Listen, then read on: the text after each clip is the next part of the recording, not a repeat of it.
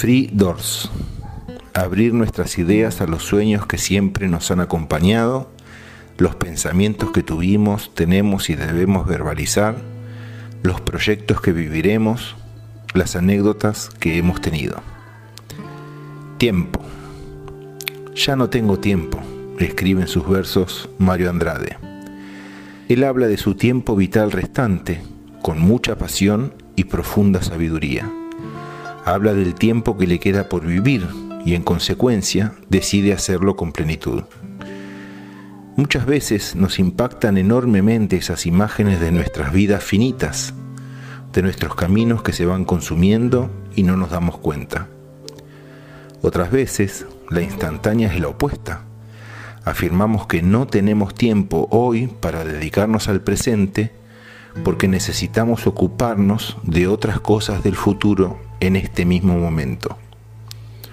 Y decimos entonces, demasiadas veces, hoy no tengo tiempo. En realidad, sí tenemos, siempre, en todo momento. Aún en las etapas más álgidas, complicadas, enredadas y angustiantes de nuestras vidas, tenemos tiempo. Tenemos tiempo para decidir una cosa o la otra, para optar por un camino de profundización del estrés y del vértigo diario o no, para elegir postergar eso que nos clama por más tiempo o continuar dándole excusas. El que no quiere tener tiempo tiene excusas, miles de ellas.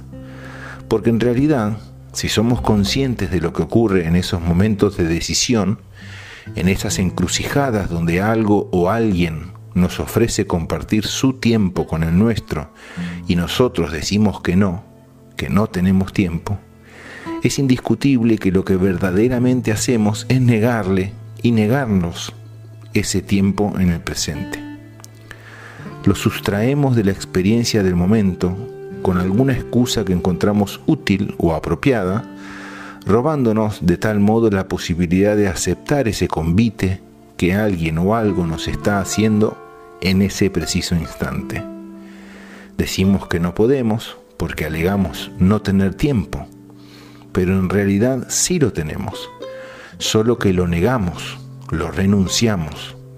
No solo se lo negamos al que nos ofrece su tiempo con nosotros, sino que peor aún, nos lo negamos a nosotros mismos.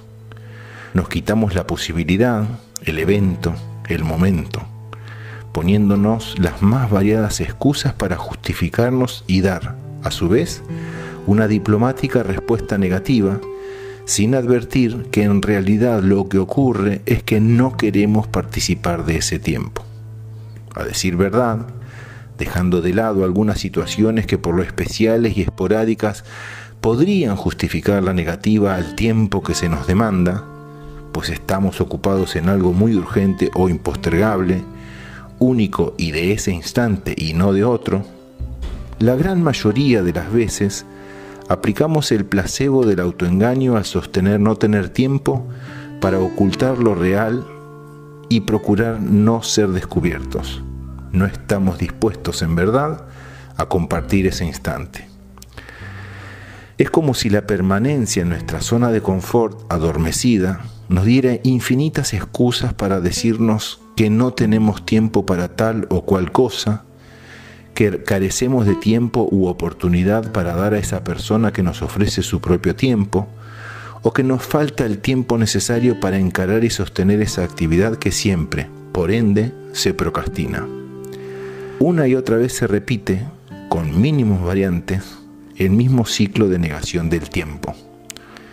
Es muy triste darse cuenta y captar la frustración que ello genera en ese otro ser que nos invitó a compartir ese tiempo, aunque su demanda fuera de solo unos pocos minutos, nuestras negativas recurrentes disfrazadas de excusas terminan por revelarle dolorosamente la evidencia.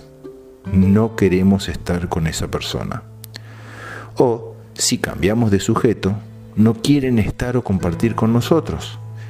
Miles de excusas recibimos a diario de afectos que no desean compartir con nosotros o del mismo modo nuestro no juzgo ni analizo los motivos individuales de cada uno, que seguramente los habrá más valederos o no, Por el contrario, me toca reflexionar acerca del efecto que esa situación genera en el invitante. Le negamos nuestra presencia con cualquier tipo de excusa cuando él o ella nos han ofrecido su tiempo, que también es finito, se acaba y se consume de igual manera que el nuestro. Entonces, un buen día la evidencia se hace incontrastable, se impone la realidad sin dejar espacio a ningún resquicio evasivo y nos damos cuenta que en esa particular relación o vínculo siempre el invite fue unilateral. Nunca o muy pocas veces fue correspondido y muchas menos partió del otro extremo.